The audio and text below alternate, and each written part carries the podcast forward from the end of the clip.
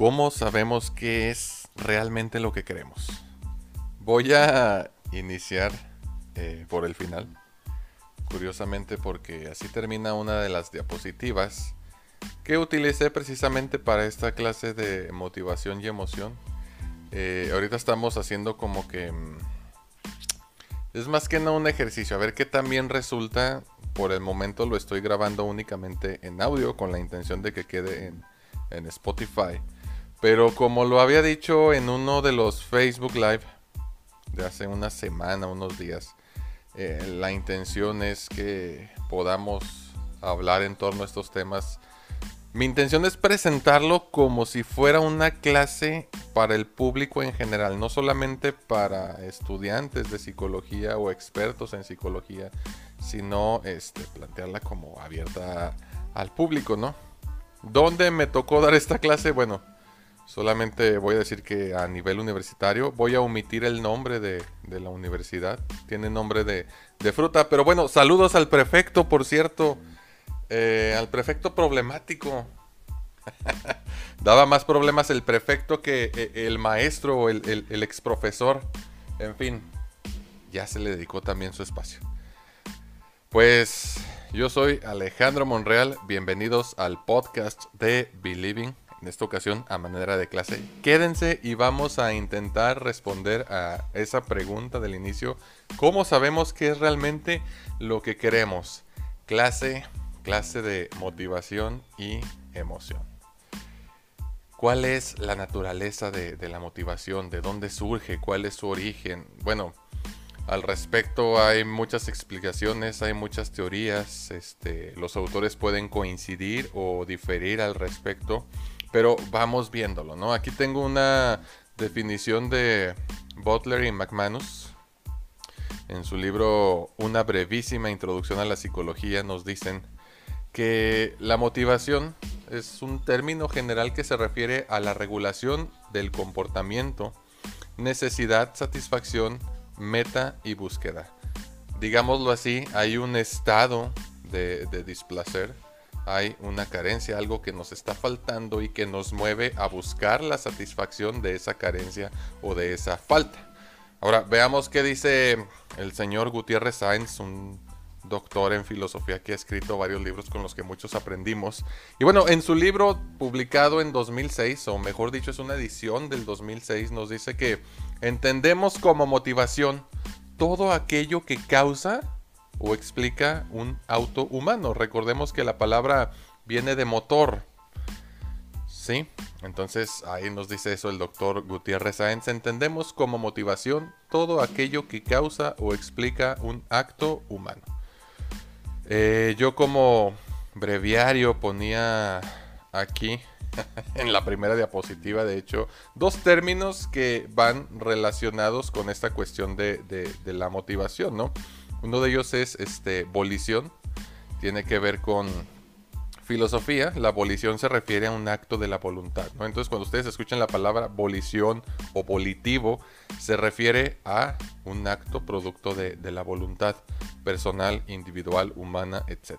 Y otro término, que este es más utilizado en fisiología, más particularmente en neurología, es el término abulia. ¿Sí? que se refiere a algo relacionado con la pasividad, el desinterés o la falta de voluntad. Entonces, por una parte tenemos la abolición, que es un acto de la voluntad, y por otra parte tenemos la abulia, que es el desinterés o la falta de voluntad. ¿Cómo saben? Vamos a empezar ahora sí un poquito a introducirnos. ¿Cómo saben los animales a dónde migrar? Cito textualmente lo que tengo aquí. Algunas aves, peces, tortugas y ballenas recorren enormes distancias para encontrar comida o aparearse. La que viaja más lejos es la becasina de cola barrada, que vuela más de 10.000 kilómetros desde Nueva Zelanda hasta Alaska. Los ánades son capaces de encontrar el norte analizando las estrellas, una habilidad genéticamente programada. Hago énfasis en eso. Una habilidad genéticamente programada. Muchas otras aves, al igual que las salamandras, los salmones y los hámsters, utilizan el campo magnético de la Tierra. las tortugas bobas pueden sentir la fuerza y la dirección del campo magnético de la Tierra poco después de su nacimiento y luego usar esta habilidad para navegar a lo largo de su ruta migratoria. Otros animales utilizan las características de la Tierra como cordilleras, ríos y océanos. Los ñus siguen el olor de la lluvia y los salmones hacen uso de su olfato para volver a la misma corriente que los vio nacer.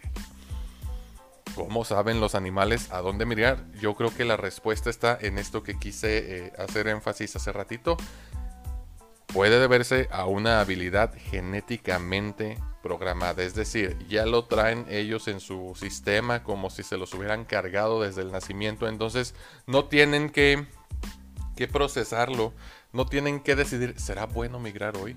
No, ya vienen programados para eso y responden al instinto. Pero bueno, qué es el instinto, ¿no? Y aquí una definición del psicoanalista Jean Laplanche en su diccionario de psicoanálisis de 1996, un clásico entre los que nos dedicamos a la psicoterapia, sobre todo la psicoterapia psicodinámicamente orientada, y nos dice él en o con respecto al instinto, clásicamente esquema de comportamiento heredado propio de una especie animal que varía poco de uno a otro individuo. Es decir, vemos a dos patos y aunque sabemos que son dos patos distintos, ambos conservan el mismo instinto sin variantes verdaderamente significativas. A lo mejor uno vuela más rápido, otro vuela más lento, pero definitivamente los dos vuelan y migran hacia el mismo eh, lugar, en el mismo periodo, en el mismo tiempo. Y siguen a la multitud se desarrolla según la secuencia temporal poco susceptible de, perturbarse y que parece responder a una finalidad. Puede ser que una especie migre porque el, alimento escasea en esa estación. Estamos hablando estación de mm, primavera, verano, otoño, invierno, etcétera, etcétera. O pues sí, básicamente lo vemos incluso si nos ponemos a checar los documentales estos de Nat Geo pues es muy común toparnos con este tipo de, situaciones en que la migración y que los patos y que el agua escasea y que el alimento y bla bla bla. Este, e incluso fíjense, esta película que muchos de nosotros vimos de, pequeños, la de Pie Pequeño, sí, que eh, eh, van en busca de, de un valle, creo que porque el agua está escaseando. Sí, pues básicamente es, eso, ¿no? Su instinto los orienta a buscar eh, comida, agua, eh, calor, dependiendo de, cada especie a la que nos estemos refiriendo. Pero bueno, ahí está la definición de instinto que nos aporta el doctor Jean Laplanche en su diccionario de psicoanálisis. Pero bueno, vayamos a, la teoría del instinto que está fundamentada y relacionada con los descubrimientos de este señor Charles Darwin, a quien todos identificamos, que escribió un libro conocido como El origen de las especies. Lo pueden conseguir a precio muy accesible en cualquier librería de la localidad. Eh, ya parece lo que yo estoy haciendo propaganda, ¿no? sí. Y nos dice esta teoría del instinto que los actos están regidos y determinados hasta cierto punto por nuestra biología. Que el instinto y la motivación, ambos términos se utilizan sin discriminación, ya que ambos sirven para explicar la conducta. Entonces, según esta teoría, no hay diferenciación entre los conceptos de instinto y motivación, sino que son equivalentes. Se entiende al instinto como una conducta compleja, que no es aprendida, sino que ya está fijada, como les decía en la definición anterior, heredada y genéticamente programada. No necesité aprenderla, sino que ya traigo el software instalado. ¿Por qué? Porque se transmite de individuo a individuo dependiendo de la especie en la que estemos hablando. Entonces, esa motivación, ese instinto va a determinar una conducta. Por ejemplo, migrar. Migra la especie de los patos puede ser porque escasea el alimento, puede ser por el frío, puede ser por X o Y razón. Entonces, la motivación se ve reflejada en una conducta que tiene una finalidad. Punto. Mi opinión, si me lo preguntaran, ¿verdad? Yo creo que esta teoría del instinto se limita únicamente a conductas derivadas de necesidades biológicas. Y aquí estoy refiriendo, todos tenemos necesidad de beber agua, de ingerir alimento, de este evacuar, orinar, defecar, como, como eh, le quieran decir, y depende a qué nos estemos refiriendo, eh, de relacionarnos, ¿sí? También ejercemos conductas en el plano sexual.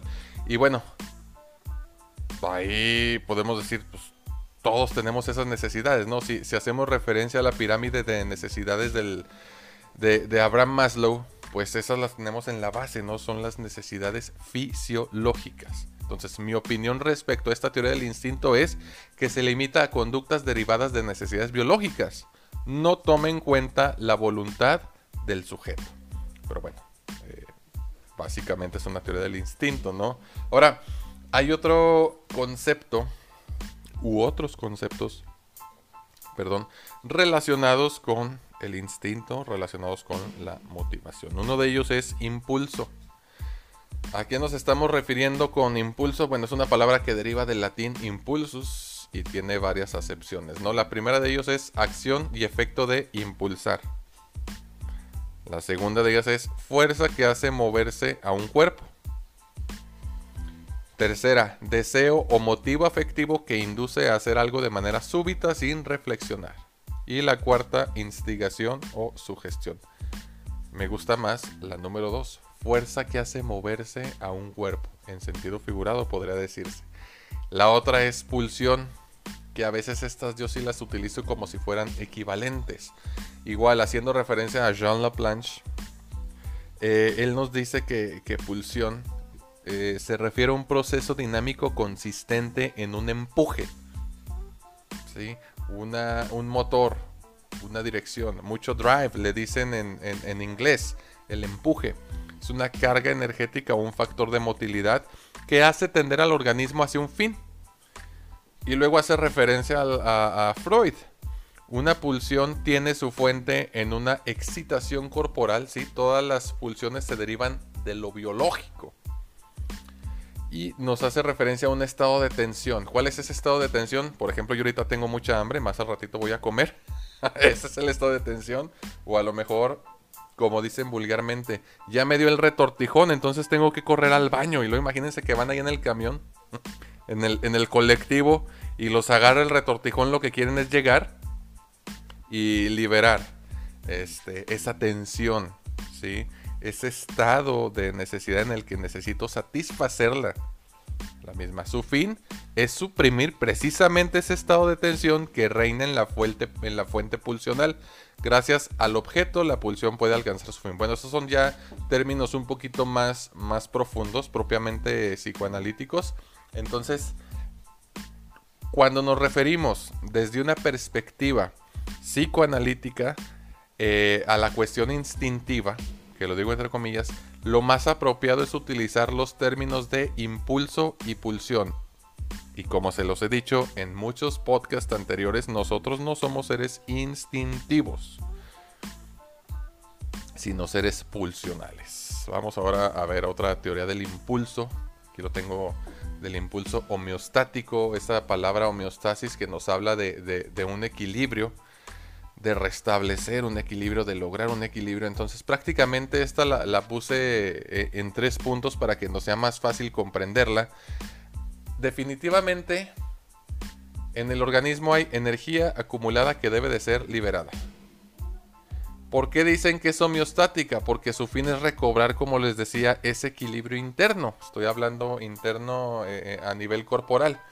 En ese sentido señalan este, algunos autores como Butler y McManus que cualquier movimiento que se aleje de esto del equilibrio o saque de balance, por ejemplo el hambre, por ejemplo el sueño, porque, por ejemplo la necesidad sexual, incita a la acción, motiva, mueve, ejerce un empuje o un drive. ¿Sí? Entonces básicamente a eso se resume la, teoría del impulso. y bueno, otra muy parecida incluso aquí lo, comento, ¿no? Muy similar a la anterior, eh, solo incorpora la cuestión de los incentivos. ¿sí? Un incentivo es algo que me motiva a volver a ejercer la conducta en determinado momento, en determinada circunstancia. Los comportamientos que reducen un impulso exitosamente se experimentan como placenteros y por lo tanto se refuerzan. No es lo mismo que si yo tengo hambre me como una piedra a que me coma un filete miñón. Obviamente la que se va a reforzar es el filete miñón porque resulta más placentero que comer piedras. Por lo tanto la voy a reforzar. ¿Sí? Entonces, ante un impulso y el intento por satisfacer ese impulso, voy a buscar lo que me resulte más placentero y lo voy a reforzar. Eso es lo que va a orientar mi conducta. A la próxima que tenga hambre no voy a buscar piedras, voy a buscar el filete miñón o lo que más se le parezca. Sobre todo lo que más se parezca al placer que yo experimenté en ese momento. Mi opinión, si es que me la pidieran, ¿verdad? Como es obvio, esta teoría de la reducción del impulso explica la conducta desde la falta de equilibrio y su necesidad de restablecerlo. Básico pero no tome en cuenta las diferencias a nivel individual. ¿Por qué unos eligen la primera opción no la segunda? Hablemos de la cuestión masoquista. ¿Por qué luego parece que los masoquistas en lugar de buscar el placer buscan el castigo? Esta teoría de la reducción del impulso no explica claramente eso. Si me preguntaran, bueno, ahí ya, ya podríamos este, eh, decir, un profesor de licenciatura comentaba que por ejemplo al, al, sádico, al masoquista sobre todo, perdón, al masoquista, no le excitaba el dolor, sino la sensación de alivio que viene después del dolor. Sí, interesante por ahí esa, esa cuestión. Ahora, hablemos de una teoría más utilizada en psicología de las organizaciones, que es la teoría de la meta. Eh, definitivamente estas explicaciones que proporciona se basan en factores cognitivos. ¿A qué me refiero cognitivos? Pues aquello que tiene que ver con el intelecto, con el razonamiento, con el darnos cuenta. La clave de la motivación es lo que se intenta alcanzar conscientemente. Contradice definitivamente las teorías anteriormente descritas y, por supuesto que contradice la teoría planteada por Sigmund Freud y el psicoanálisis. Entonces, lo que yo sé es más fácil conseguir porque lo tengo claro, porque sé qué es lo que quiero. No es lo mismo comer que comer según yo lo considere bien. Entonces, básicamente no se trata tanto, según esta teoría, de satisfacer o de regular el equilibrio por regular el equilibrio, sino de que yo me sienta dichoso y a gusto por cómo lo estoy logrando volvemos al ejemplo del filete miñón. ¿Sí? Podría considerarse definitivamente una teoría fundamentada y surge, eh, sugiere, perdón, que las personas trabajarán más arduamente y utilizarán más recursos cuando la meta es más difícil de alcanzar y entre más difícil sea esta, mayor será el nivel de ejecución. Bueno, yo creo que aplica muy bien para personas que más que obstinadas son muy tenaces, ¿sí? Que logran los cometidos, logran lo que se proponen y a lo mejor esta teoría podríamos aplicarla particularmente para esas situaciones.